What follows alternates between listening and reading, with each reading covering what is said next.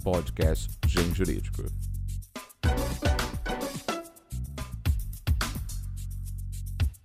Excelentíssimos ouvintes, escolhendo internet, egrégio, mundo jurídico. Hoje, aqui em mais uma vez no podcast do Gen Jurídico, estamos cá com o meu querido amigo e autor Bruno Bione. E hoje nós vamos falar sobre um assunto que está cutucando muita gente, que é direito em internet, especialmente proteção de dados pessoais. Mas antes de nós entrarmos no tema, vamos apresentar o Bruno. Eu conheci o Bruno pela primeira vez, ele não me conhecia, quando eu fui julgador, avaliador de monografias no terceiro concurso de monografias do Brasilcom, que é o principal instituto acadêmico de direito do consumidor no Brasil. E Bruno submeteu um excelente trabalho ali, e lá estava eu, em Gramado, para avaliar artigos, na minha experiência de editor jurídico e professor de filosofia do direito e metodologia. Estavam lá quando brilha um trabalho no meio, e não à toa esse trabalho veio a ser premiado com a melhor monografia daquele congresso. Não imaginava eu que pouco tempo depois publicaria Bruno, logo em seguida, com um excelente trabalho sobre proteção de dados pessoais. Bem-vindo, Bruno, apresente-se. Obrigado, obrigado, Henderson, pelo convite, pessoal da Gen Forense. É verdade, né? O tempo nos proporciona e a vida nos proporciona esses reencontros, né? Reencontros super agradáveis. Aliás, acho que foi muito determinante, decisivo aquele momento em Gramado que, na verdade, foi uma das coisas que deu vida até esse próprio livro, né? Depois o artigo ele ganhou relevância e aí eu falei, ah, acho que eu estou no caminho certo e agora é, vem a obra, né? Que é resultado da dissertação de mestrado defendida na Faculdade de Direito da Universidade de São Paulo. Bom, ouvintes, é, meu nome é Bruno Ricardo Bione, é, eu sou advogado, advogado no Núcleo de Formação e Coordenação do Ponto BR, quem é que faz a gestão dos nomes de domínio do ponto .br no Brasil e professor e fundador do Data Privacy Brasil, né? Acho que a minha experiência, a minha formação no campo volta de uns oito anos atrás, desde quando eu comecei a estudar o tema. É, eu passei um tempo fora também, pesquisando é, no Conselho da Europa, como Study no Departamento de Proteção de Dados Pessoais, e também no Canadá, num centro de pesquisa de Direito, Internet e Sociedade na Universidade de Ottawa. Então, é mais ou menos essa a minha formação, minha experiência no campo e a minha paixão, né? É, nesse tema especificamente de privacidade e proteção de dados pessoais. Mas, Bruno, quando que surge a sua preocupação em relação à proteção de dados pessoais? Teve alguma experiência pessoal, algo te chamou a atenção? O que foi que levou você a este tema? É, assim, é... foi um pouco de necessidade, confesso eu. Vazou nudes? Não, pelo contrário. É... Na época que eu estava na graduação, é... eu fazia iniciação científica, porque uhum. tinha umas bolsas, era super relevante para para minha família, para eu é, poder pagar né, a faculdade, uhum. a universidade. E num determinado momento, todas as linhas de pesquisas para você ser bolsista de iniciação científica tinham que estar vinculados a temas da sociedade da informação. Entendi. Então, eu que estava pesquisando coisas do direito civil muito tradicionais e clássicas, como teoria da aparência, uhum. de uma hora para outra, por necessidade, eu tive que migrar para temas relacionados a direito digital, sociedade da informação. E aí, muito nessa perspectiva de direito civil, direitos à personalidade, eu falei, bom, o que, que acho que dá para fazer uma conexão, uma, uma articulação entre essas duas grandes áreas do direito. E aí foi quando eu comecei a olhar para o tema de privacidade e proteção de dados pessoais. Ah, foi, foi um recorte muito feliz que você fez, que me parece ser um dos temas mais relevantes que, que pululam hoje em dia, seja na jurisprudência, seja na doutrina, mas especialmente no, no usuário final, no dia a dia. Eu acho que é isso que é interessante nós falarmos um pouco agora, para o nosso ouvinte entender uh, o que é que tem realmente de impacto da lei de proteção de dados pessoais. Vamos começar então por uma coisa mais basilar. O que são dados pessoais? É, essa é uma das grandes perguntas é, e que é necessário a gente ter muita é, isso de maneira muito aclarada, esclarecida, porque senão a gente pode cair em alguns debates bastante traiçoeiros, seja do ponto de vista teórico até mesmo do ponto de vista bastante pragmático, né? Então, é, proteção de dados pessoais é, por exemplo, um conceito autônomo com relação ao direito à privacidade. Né? Por que, que eu estou dizendo isso? Porque quando a gente pensa em direito à privacidade, a gente trabalha muito naquela ideia binária, dicotômica, ah, do que é público e do que é privado. Hum. Então, se eu faço algo é, que é publicizado, que está indexado na rede, esse dado seria público, então ele gozaria de menos proteção ou menor proteção? Não. Pelo contrário, a ideia de você trazer é, para o jogo, para o debate, a, o conceito de proteção de dados pessoais é você romper com essa dicotomia do que é público e privado e dizer, olha, esse dado ele diz respeito ao Henderson, pouco importa se ele é público ou privado, ele pode ser adjetivado como pessoal, ele pode ser vinculado ao Henderson. Se a resposta é afirmativa, positiva, ele é um dado pessoal e aí ele vai estar tá protegido, ele vai estar tá regulado por essas várias legislações e mais recentemente no Brasil por uma nova lei é, geral de proteção de dados pessoais. É, então vamos pegar, por exemplo, o conceito que está previsto na nossa lei. Dado pessoal é uma informação relacionada a uma pessoa identificada ou identificável. E aí esse sufixo, essa potencialidade identificável, dá muito pano para manga. Então não é só, por exemplo, aquilo que imediatamente a gente pensa como um dado pessoal, um CPF, um RG, a sua foto, a sua biometria, mas é todo um conjunto de informações que, uma vez agregados, juntados, ordenados, eles formam a imagem de um quebra-cabeça que pode representar o Henderson. Uhum. Então, se eu começo aqui a fazer algum exercício do seguinte modo, ah, um profissional do direito, existem milhares de profissionais do direito, mas profissionais de direito que são editores. Existem vários profissionais que são editores, mas profissionais que gostam muito do ramo de bioética, biodireito. Eu vou agregando informação e eu vou reduzindo a quantidade de pessoas que se encaixariam é, nesse, perfil. nesse, perfil. Até o momento que eu digo, olha, essa pessoa é editor na GEM Jurídico e a partir disso eu posso falar, olha, essa pessoa, esse perfil que eu estou montando, ele não vai poder, sei lá, ou o score dele de crédito, vamos fazer aqui uma correlação uhum. maluca, é, tende a ser baixo porque essas pessoas nesse perfil, sei lá, elas tendem a ter maior índice de inadimplemento. Eu não estou necessariamente dizendo que é o Henderson, mas essas informações podem ser associadas a ele, compõem o perfil dele e decisões sobre ele automatizadas, por exemplo, vão poder ser tomadas. Então, a ideia de dado pessoal é muito ampla, ela é muito expansionista. E é por isso que essa lei, essa área tem um impacto enorme em todos os setores da economia.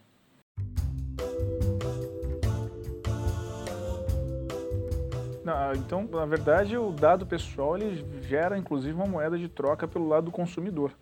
Para a economia, ela se torna um ativo econômico, a informação para a empresa. E como funciona uh, a ideia dessa proteção? O consumidor, ou o usuário, eh, ou até mesmo o paciente, né, pensando no meu, meu lado de pesquisa, ele pode pedir que os dados dele não entrem, por exemplo, para uma pesquisa de Big Data, ou que não entre, por exemplo, não seja utilizado para avaliação de condições especiais para ele? Uhum.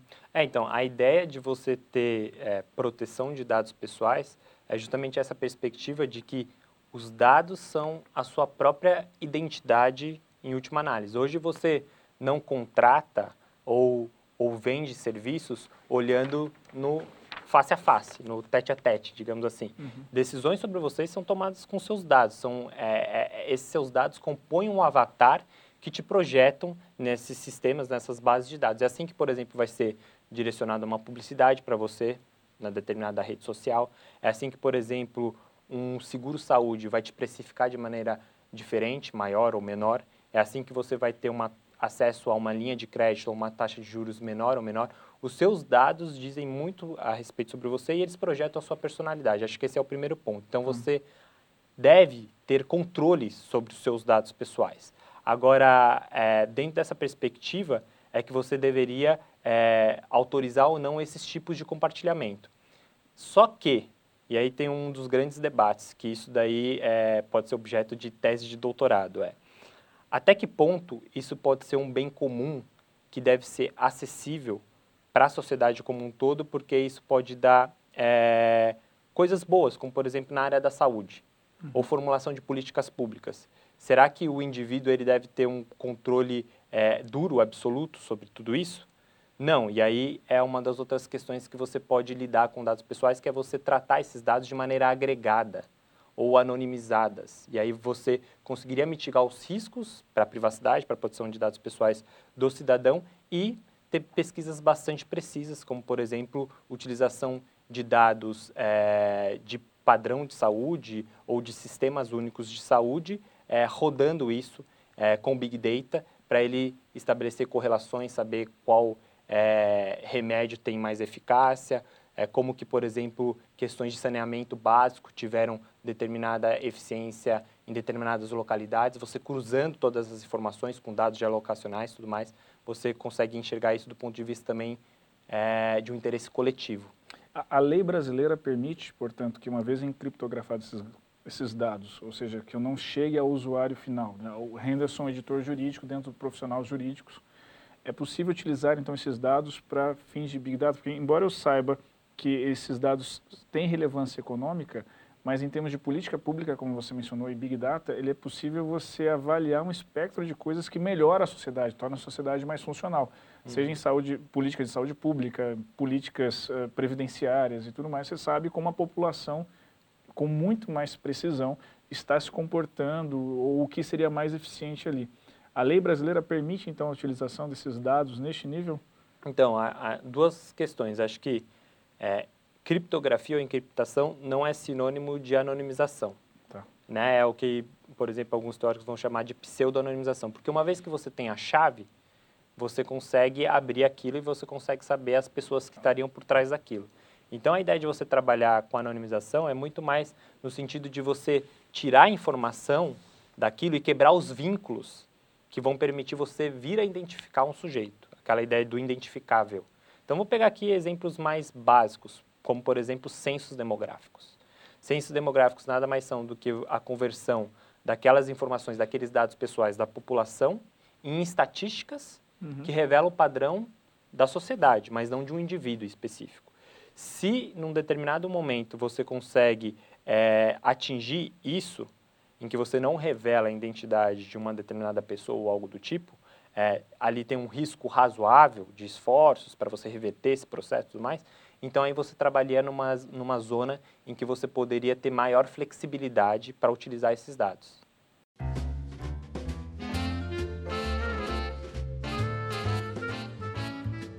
Bruno, agora com essa nova lei, o que impacta na vida desde o usuário final, um cidadão comum, até aquele, usuário, até aquele cidadão que é um empresário, possui um negócio que tem uma página, uma interface na internet de relacionamento com usuários uh, da internet.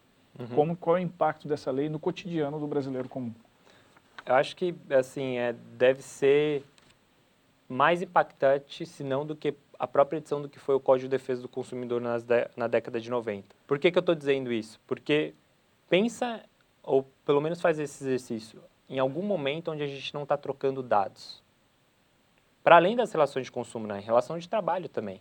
A próprio monitoramento do empregador é, no ambiente de trabalho para fins de mensurar performance, aquilo é uma coleta de dado pessoal. Questões na administração pública, a gente está olhando agora uma série de agendas de cidades inteligentes. Como que vão se dar essas parcerias público-privadas? Necessariamente ou eventualmente pela troca de dados pessoais do próprio cidadão utilizando aquela infraestrutura pública com o parceiro privado. Então, a edição dessa lei, ela vai impactar todos os setores da economia e vai impactar a vida do cidadão nas suas mais diversas facetas. É por isso que é, uma maneira que talvez sintetize o impacto disso tudo é, talvez, estabelecer regras sobre como pode ser feito um uso sobre as suas informações pessoais, sobre os seus dados pessoais, é quase como se fosse um novo pacto social. Porque isso vai ter impacto em todas as suas diferentes fases, é, situações do seu cotidiano. É difícil você pensar o setor de saúde que não tem troca de dados, é uhum. difícil você pensar o setor automobilístico agora com a agenda de carros autônomos que não vai ter interface com dados pessoais, setor de crédito e assim por diante. Então, acho que o impacto ele é enorme.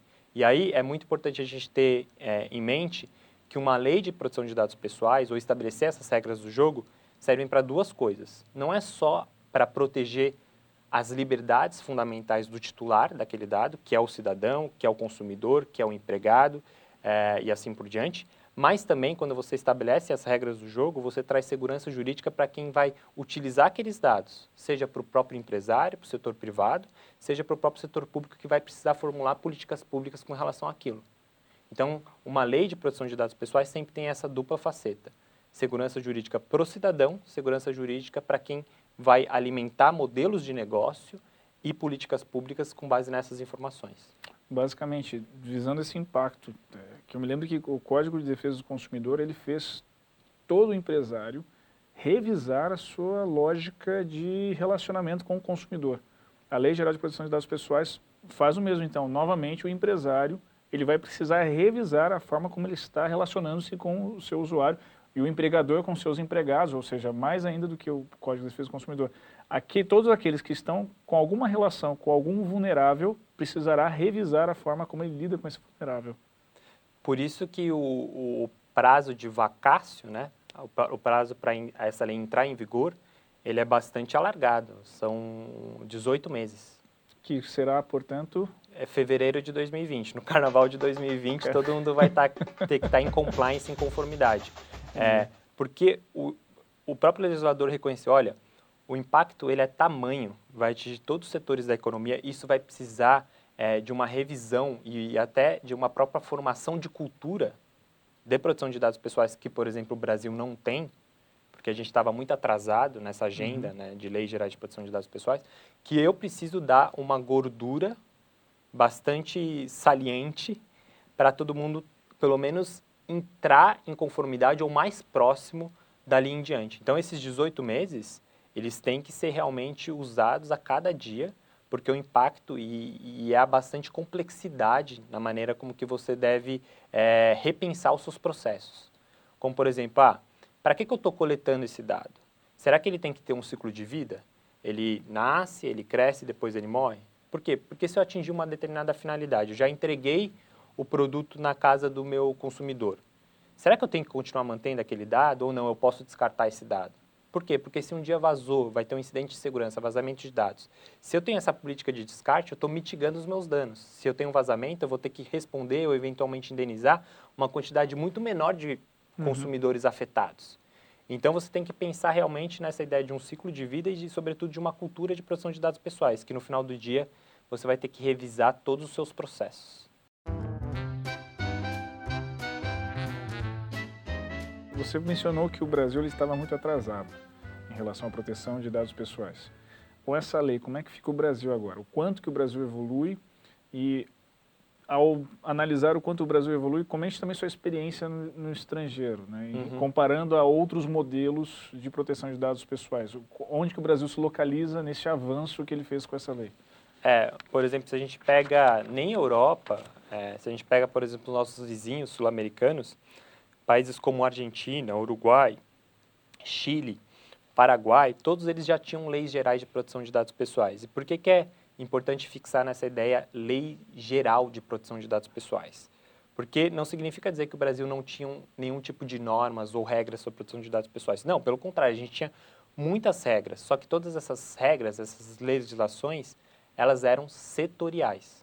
Uhum. Então, ao, eventualmente, invariavelmente, algum setor da economia estava descoberto, porque a gente precisava justamente de uma infraestrutura que fosse transversal.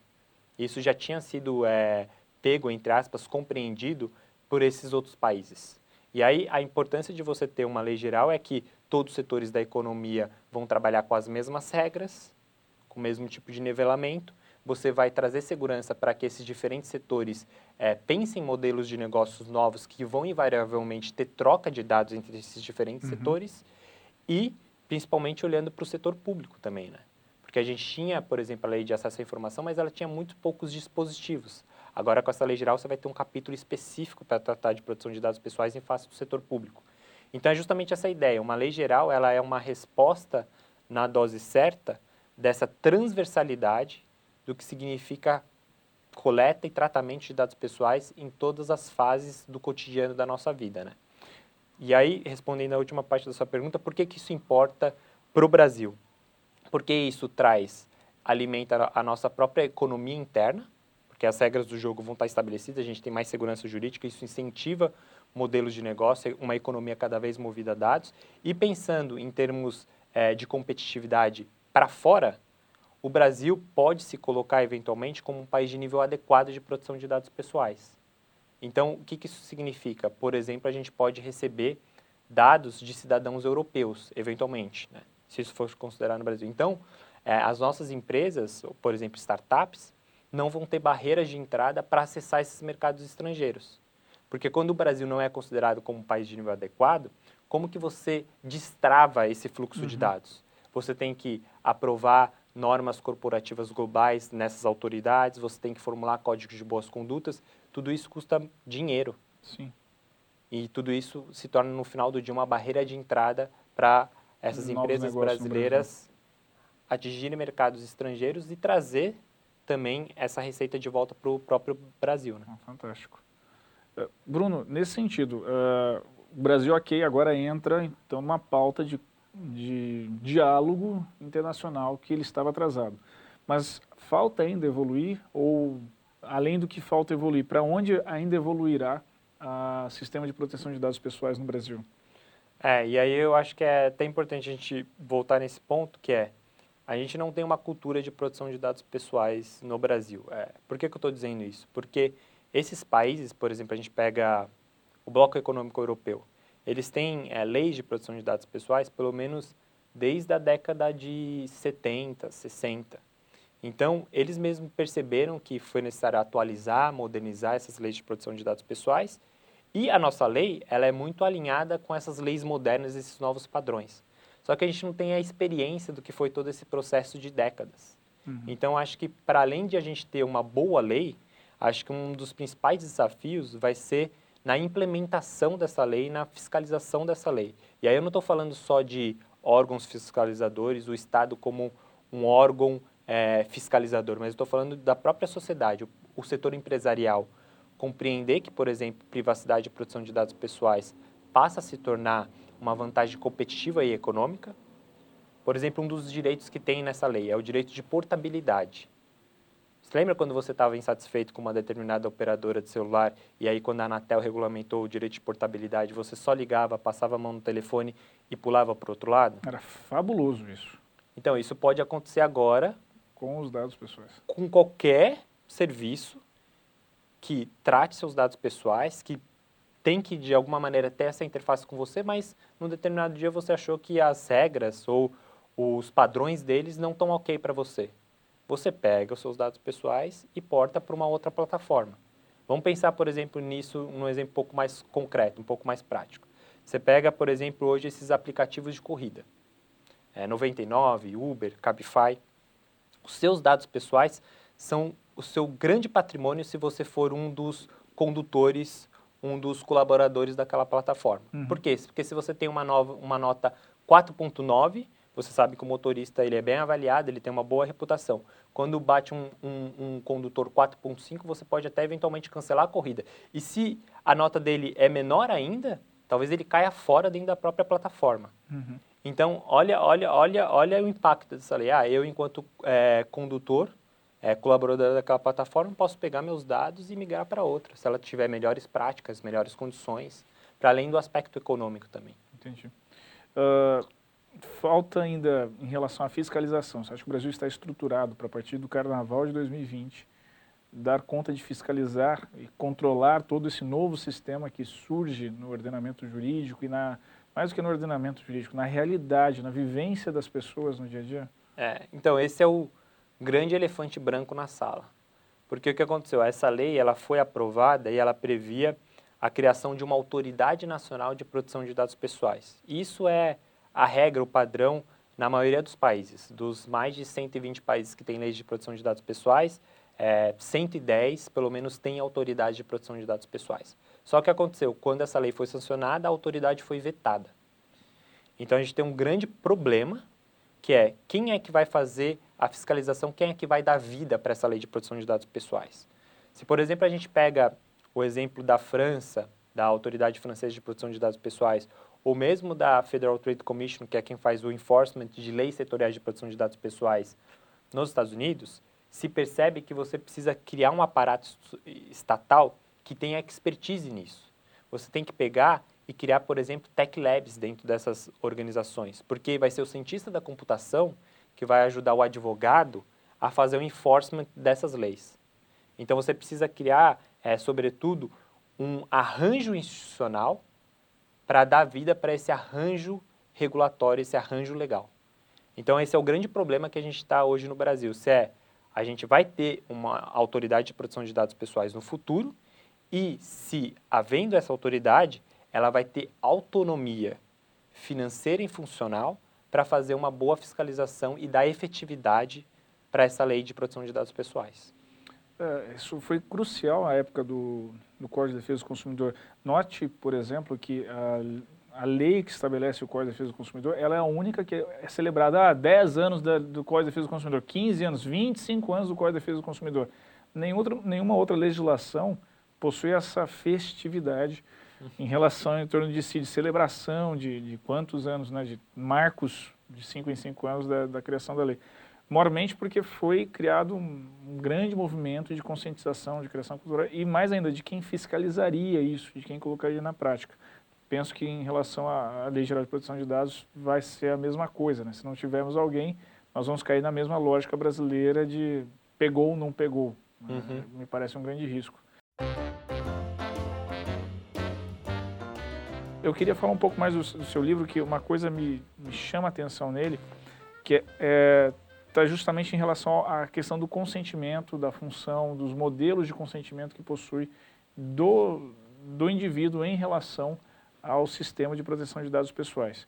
Fala um pouco mais em relação ao consentimento, limites do consentimento, que você, uhum. como você vê o consentimento do indivíduo nesse sistema de proteção, nesse novo mundo.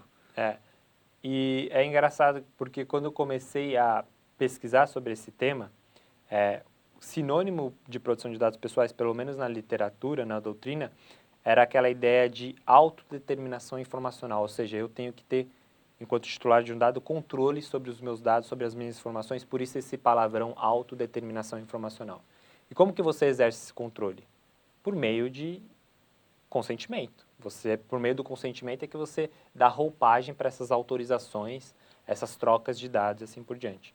E aí eu falei, bom, mas será que realmente a gente tem controle sobre os nossos dados? Tem todo um, um campo epistemológico ali que revela que a gente pode ter dificuldade, é traiçoeiro a gente pensar a produção de dados pessoais apenas nessa ideia de consentimento. Então, é, um dos primeiros achados é, da pesquisa do livro é dizer, olha, essa ideia de controle sobre dados pessoais, ela opera mesmo quando não está em jogo apenas o consentimento. Por exemplo, vai ter uma outra base legal, uma das hipóteses que você pode tratar dados pessoais, que é a figura do legítimo interesse. Eu não estou consentindo, eu não estou autorizando, mas uma determinada entidade está tratando aqueles dados por um legítimo interesse e tem que estar de acordo com as minhas legítimas expectativas. Eu não estou falando de consentimento ali, mas essa ideia de legítima expectativa ainda trabalha com essa ideia de controle. Do que eu espero, do que, que a minha confiança pode ser frustrada ou não, é tratando aqueles dados. Vou dar um exemplo aqui. Vamos imaginar é, que eu, por exemplo, eu gosto de correr. É, eu uso um determinado aplicativo que chama Strava. E ele monitora os quilômetros, assim por diante. É esperado que ele colete meus dados e o padrão ali da minha corrida, das minhas atividades físicas, para, por exemplo, falar, olha, você está indo bem, você está indo mal, me dá algumas métricas, assim por diante. Isso faz parte, isso está dentro da minha legítima expectativa e está dentro do legítimo interesse daquela plataforma. Eu estou necessariamente consentindo para aquilo? Não.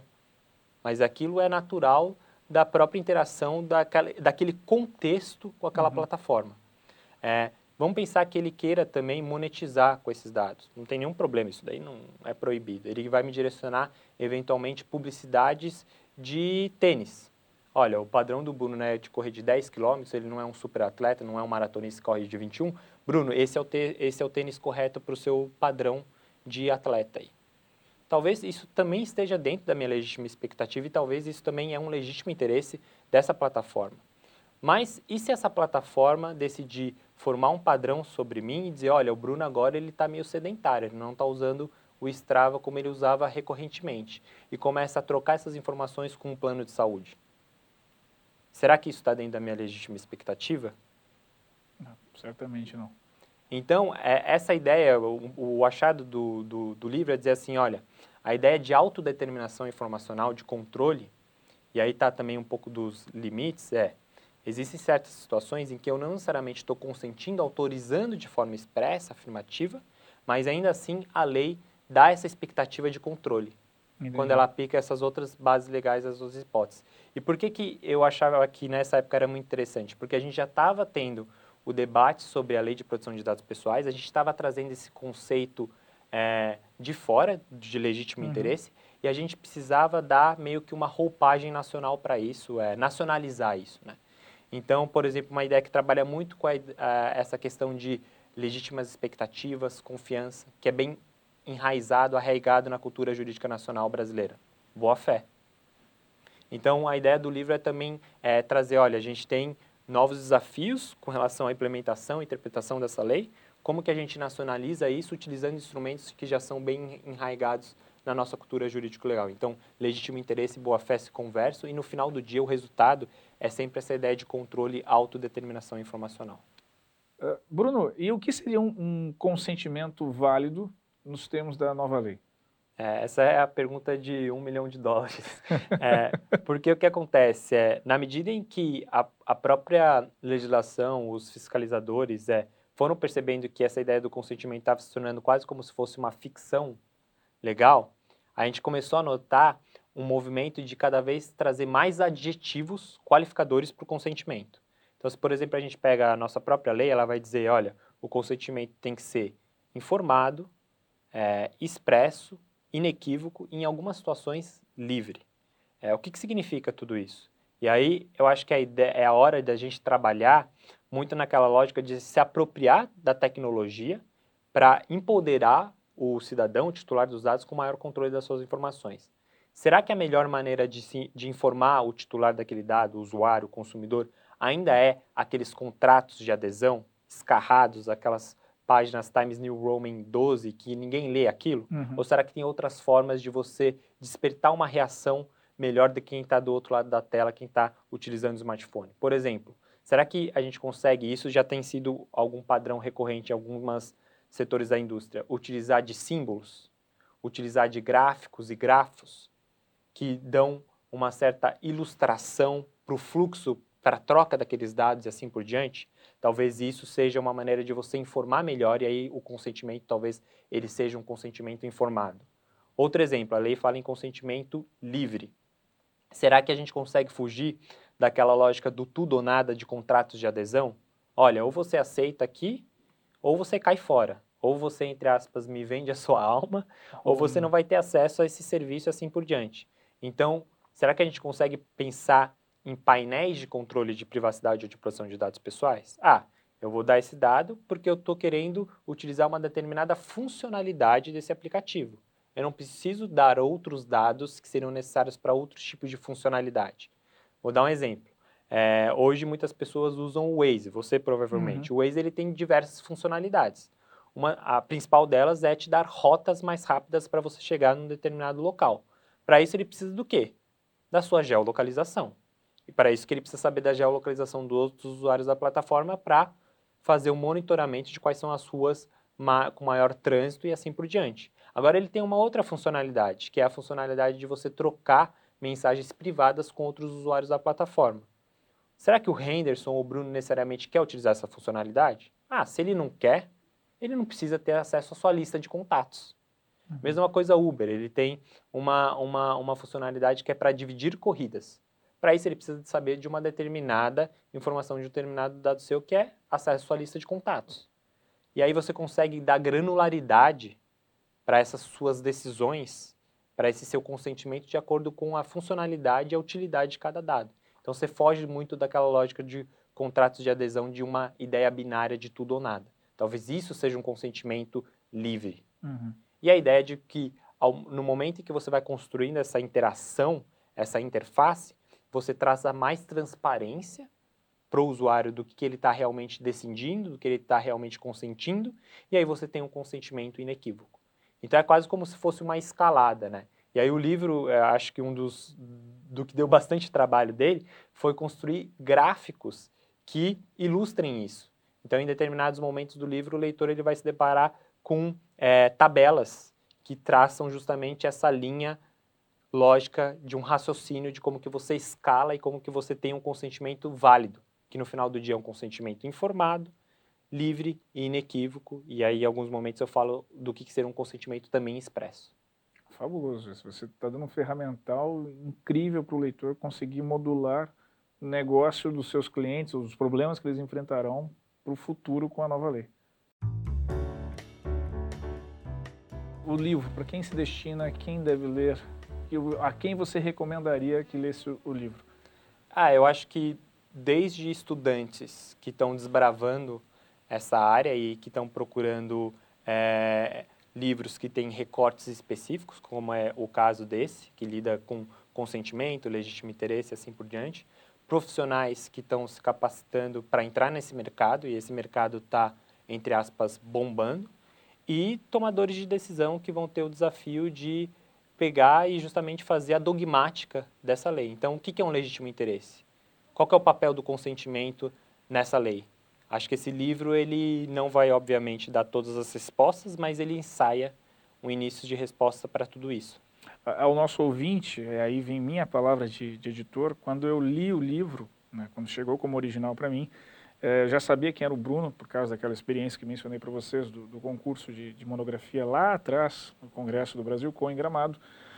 Uh, o que me chamou a atenção foi, além da capacidade de pesquisa, de levantamento de bibliográfico, que é fabuloso, e uma esmiuçando pontos que eu não tinha visto ainda em outras obras, me chama a atenção da capacidade dele de dialogar com o geral, trazendo para a questão específica. Então, o tempo todo, mesmo para quem não é iniciado na área, sente-se, poxa, mas eu, vou, eu preciso pegar um livro que seja mais introdutório.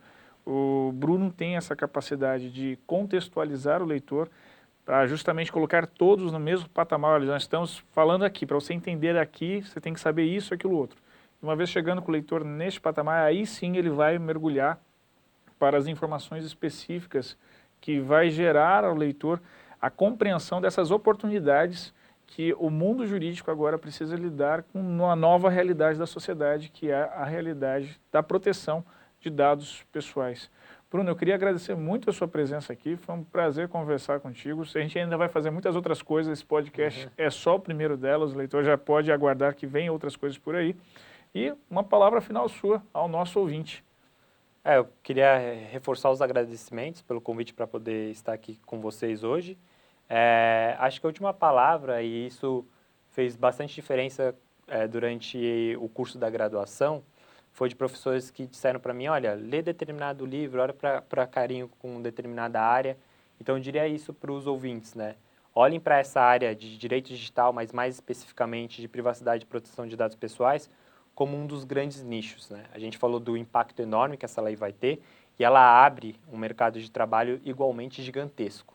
É, hoje, existem poucos profissionais capacitados e aqueles profissionais que estão capacitados estão com um poder de barganha enorme é, em diferentes oportunidades de trabalho. Então, a gente sabe que o mercado jurídico está saturado, as remunerações não são tão boas, é, mas talvez essa área seja uma exceção, pelo menos num curto ou médio prazo de 3, 5 anos.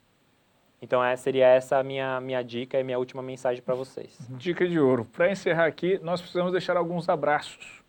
E o principal abraço que nós temos que deixar é a professora Cíntia Rosa Pereira de Lima, sua orientadora, que faz uh, a apresentação da obra, que é uma grandíssima amiga, foi minha primeira orientadora no tempo de Unesp.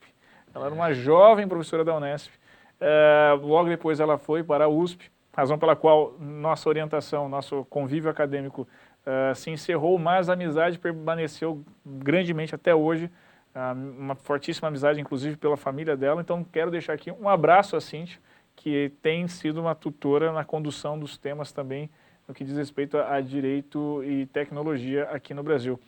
Meus caros ouvintes, é isso. Nós nos vemos no próximo programa e espero que vocês peguem a dica de ouro de Bruno e se preparem fortemente para essa nova realidade que vivenciaremos no Brasil agora.